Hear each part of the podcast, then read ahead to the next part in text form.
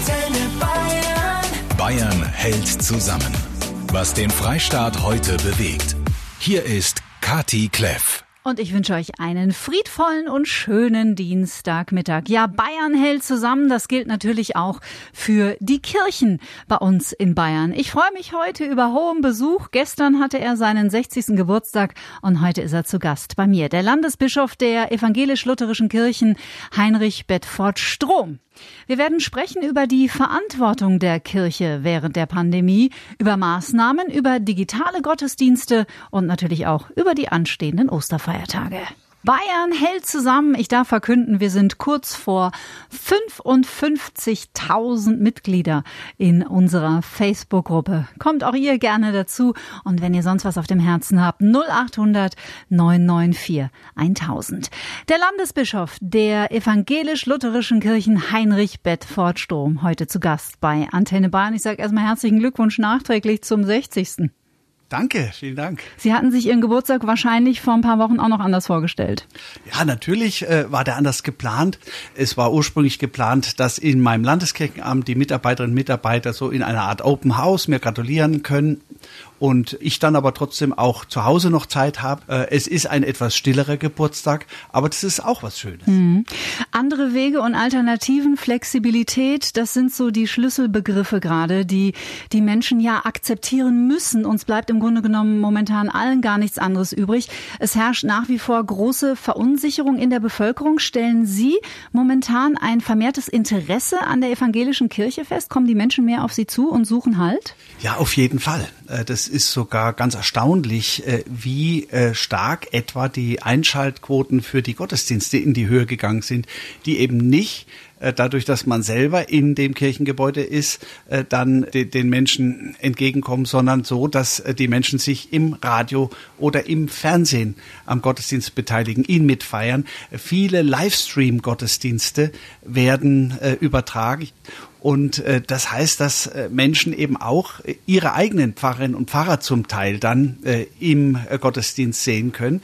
Das sind neue Formate, die wir so in der Regel noch nicht ausprobiert hatten, die jetzt aber an vielen Stellen ausprobiert werden. Und wir merken, dass wir viel mehr Menschen im Moment erreichen, auch mit den Gottesdiensten, als wir das unter normalen Zeiten äh, tun. Und äh, man wird uns dann sicher auch verändert vorfinden. Es wird sich etwas ändern, wenn wir dann in den Zeiten nach der Corona Corona-Krise wieder unsere Gottesdienste feiern. Ich freue mich schon drauf, dass äh, die Menschen dann wieder selbst in den Kirchen Gottesdienst feiern können.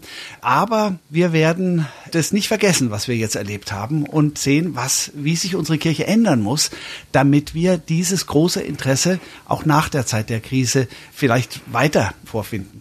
Das Digitale, was die Kirche jetzt liefern muss, darüber möchte ich gleich nochmal mit Ihnen sprechen. Heinrich Bedford Strom heute zu Gast bei Antenne Bayern. Schönen Dienstagmittag wünscht euch Kati Kleff. Den Siggi aus Passau, den habe ich dran. Der sieht das Positive momentan in der verlängerten Ausgangsbeschränkung bei uns in Bayern. Siggi. Also mit der Familie zusammen zu sein, ist es ist das Beste, was mir je passiert. Ich bin eigentlich seit Jahren schon mit meiner Frau verheiratet. Mhm. Und äh, die beste Zeit ist jetzt gerade diese, weil ich noch mehr Zeit mit meiner Frau verbringen kann. Wie schön. Und ich möchte noch alle grüßen, die wo das heute hören und sagen einfach, das Beste ist, jetzt gerade mit seiner Familie zusammen zu sein. Also es gibt nichts Besseres im Moment, als jetzt gerade die Zeit zu Hause zu genießen.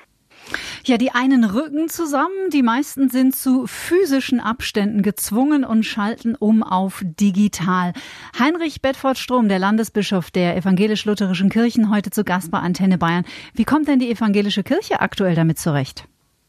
Äh, wir haben natürlich auch vorher schon uns bemüht, Digitalisierung aufzunehmen und umzusetzen in unseren eigenen Bereichen. Äh, aber ich nehme mal ein Beispiel. Videokonferenzen. Äh, wir haben Landeskirchenratssitzungen früher gehabt, EKD-Ratssitzungen, Sitzungen der Kirchenkonferenz der EKD, also auf der bayerischen und auf der Bundesebene, die ich geleitet habe, was wir noch nie hatten waren Videokonferenzen mit den gleichen Inhalten, mhm. äh, mit den gleichen Leuten.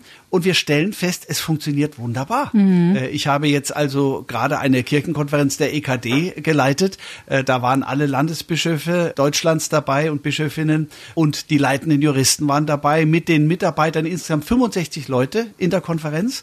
Ich habe die alle auf dem Bildschirm gesehen. Zum Teil muss man den Bildschirm weiterklicken, aber man kann sie alle sehen. Mhm. Äh, da gibt's Handzeichen, äh, die man dann auf dem Bildschirm sehen kann. Ich habe die Sitzung geleitet. Das war ziemlich lang, acht Stunden oder so oder sieben Stunden. Aber es Aber ging. Es hat funktioniert. Mhm. Es geht. Kurzer Blick in unsere Facebook-Gruppe Bayern hält zusammen. Postet gerade die Becky Foto aus Garmisch. Vor einem Gebäude haben Menschen nach dem Prinzip des Gabenzauns unheimlich viele Lebensmittel niedergelegt für die Bedürftigen in dieser Zeit, nachdem ja auch viele Tafeln nicht mehr im Einsatz sind aufgrund der Corona-Pandemie. Bei mir heute Mittag zu Gast Heinrich Bedford Strom. Wie wichtig ist Ihrer Einschätzung nach in dieser Zeit der Glauben? Der Glaube ist sehr wichtig. Wir sind ja jetzt gerade in einer ganz besonderen Zeit, der Passionszeit. Und ich könnte mir eigentlich nicht vorstellen, was stärker in die Lebenssituation der Menschen jetzt hineinsprechen könnte, als das, was wir in der Passionszeit bedenken, nämlich das Leiden Jesu Christi. Die Angst, die Menschen jetzt empfinden, das ist Teil der Passionsgeschichte. Und viele Menschen machen genau diese Erfahrungen jetzt. Mhm. Sie haben Angst. Sie wissen nicht, was kommt. Wie wird es noch sein? Wie wird es sein an meinem Arbeitsplatz? Werde ich ihn überhaupt noch haben? Wie wird es in den Krankenhäusern sein, wenn alte Menschen sterben und es sind nicht genügend Intensivbetten da? Das sind alles Themen, die jetzt die Menschen bewegen und natürlich das Thema Tod. Und dann auf Ostern zuzugehen und zu wissen, es gibt Licht am Horizont. Es gibt die Auferstehung Jesu Christi. Der Tod hat nicht das letzte Wort, sondern das Leben siegt. Das ist schon ein Trost in diesen Zeiten. Was kann die Kirche leisten oder was leistet die Kirche momentan direkt am Bürger? Haben Sie Seelsorge aufgestockt? Haben Sie, erzählen Sie mal ein bisschen, was man da momentan von Seiten aus der evangelischen Kirche alles tut. Auch jetzt ist das, was Jesus uns mit auf den Weg gegeben hat, das Doppelgebot der Liebe im Zentrum. Gott lieben und den Nächsten lieben. Das heißt, Kraft schöpfen, also Angebote, wo wir unsere Spiritualität sozusagen leben können, äh, auch wenn die Kirchen im Moment nicht für Gottesdienste zugänglich sind. Äh, Seelsorge, Menschen für Menschen da sein, Menschen Nähe zeigen, das geht auch unter diesen Bedingungen, wenn auch es schwerer geworden ist. Die Pfarrerinnen und Pfarrer, die sind erreichbar. Die organisieren Telefonketten zum Teil.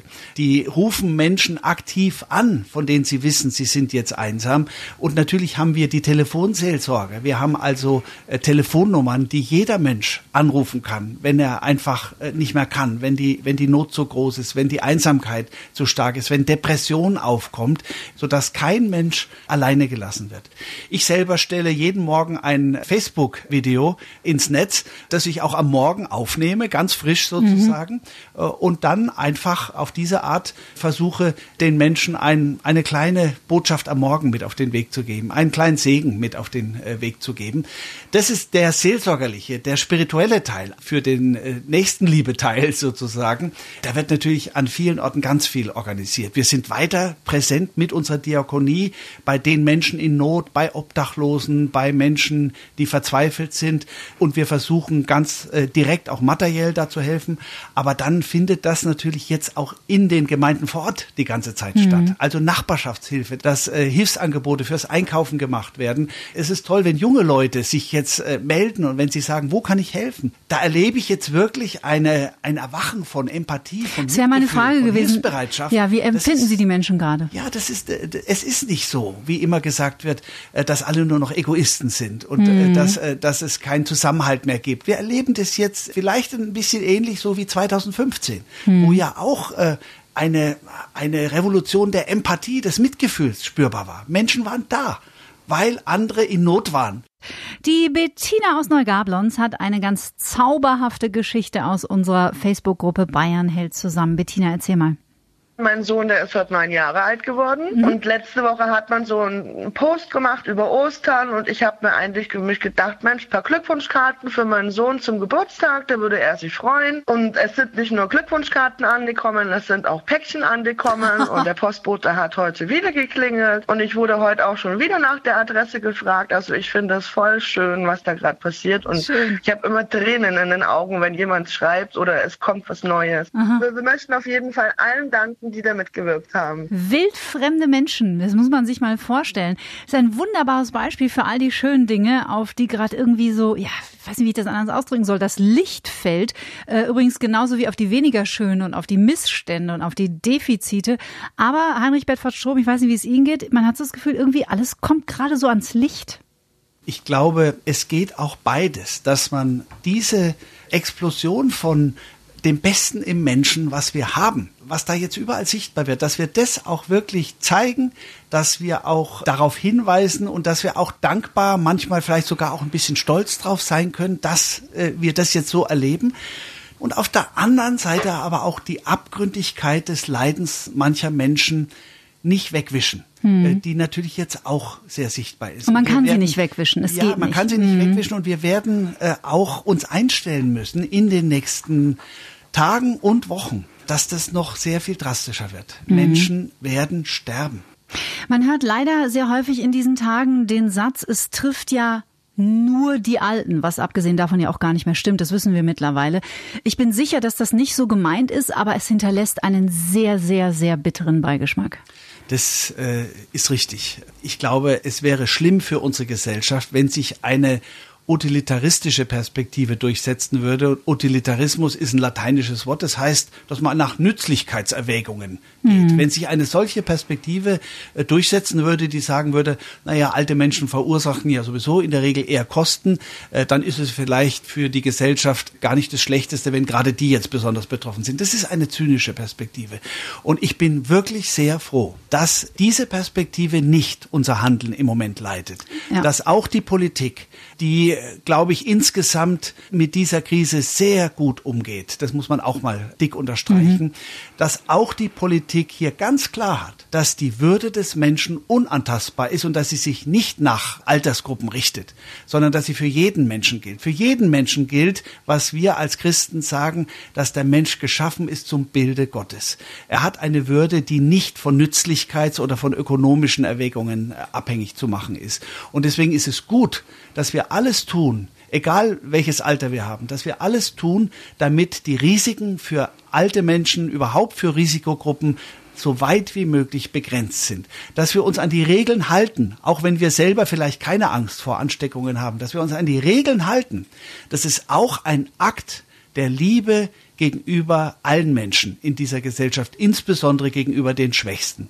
Und deswegen bin ich schon dankbar und auch ein bisschen stolz auf unsere Gesellschaft, auch dass so. die Menschen das kapieren und dass die Menschen auch nicht in der Regel sagen, naja, mir ist es egal, ich sterbe ja sowieso nicht, sondern dass wir zusammenstehen. Hallo, hier ist die Stadi. Ich habe ein ganz, ganz, ganz großes Anliegen. Wegen Corona kann der Osterhase da trotzdem kommen. Boah, Stadi, also ich bin mir ziemlich sicher, dass der Osterhase auch in diesem Jahr einen Weg findet und dass er auch sehr, sehr, sehr vernünftig ist und mindestens eineinhalb Meter Abstand hält. Also ich glaube, da müssen sich die Kinder in Bayern keine Sorgen machen, dass der Osterhase sie in diesem Jahr hängen lässt. Tja, die Osterfeiertage, wie geht's Ihnen denn damit, Landesbischof? Äh, als wir gemerkt haben, wir können diese Gottesdienste jetzt nicht mehr so aufrechterhalten, da war schon ein großer Schmerz. Den habe ich auch in den Gemeinden äh, gespürt. Wenn du sozusagen zum ersten Mal wahrscheinlich in der Geschichte der Christenheit Karfreitag und dann Ostern nicht mehr in deiner Kirche feiern kannst, das ist ein Rieseneinschnitt. Ich spüre aber schon jetzt, welche Potenziale da plötzlich wach werden, welche Widerstandskräfte da jetzt plötzlich wach werden im Sinne von Depression oder ähnliches, die wird eben nicht hingenommen, sondern wir setzen etwas anderes dagegen. Wir setzen die Kraft des Aufbruchs dagegen. Wir lassen uns nicht unterkriegen. Und äh, ich spüre, dass ein, äh, ein Glaubensbekenntnis Dietrich Bonhoeffers jetzt in ganz vielen Menschen sichtbar wird, der mal gesagt hat, ich glaube, dass äh, Gott uns in jeder Notlage so viel Widerstandskraft geben kann, wie wir brauchen.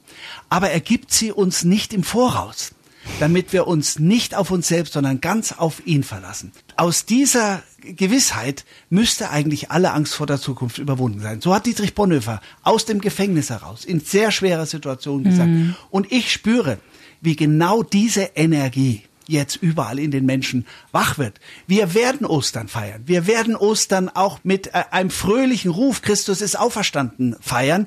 Und es ist nicht davon abhängig, ob wir alle in der gleichen Kirche sind oder ob wir das vielleicht von zu Hause aus tun, über digitale Medien oder übers Radio oder übers Fernsehen. Ostern wird stattfinden und vielleicht so kraftvoll wie noch nie. Der Landesbischof der evangelisch-lutherischen Kirche, Heinrich Bedford Strom. Ich danke Ihnen sehr für den Besuch, wünsche Ihnen alles Gute, auch im Namen des Teams hier von Antenne Bayern. Alles Gute zum 60. Geburtstag und natürlich bleiben Sie gesund. Geben Sie ja. gut Acht auf sich. Danke für den Vielen Besuch. Vielen Dank, Frau Kleff. Das war jetzt sehr schön, mit Ihnen zu reden äh, und auch zwischen uns jetzt die Energie zu spüren, ja. von der ich gesprochen habe. Vielen Dank. Alles danke Gute Ihnen. auch Ihnen. Gottes Segen. Bleiben Sie gesund. Bayern hält zusammen. Was den Freistaat heute bewegt. Der Podcast zur Radioshow.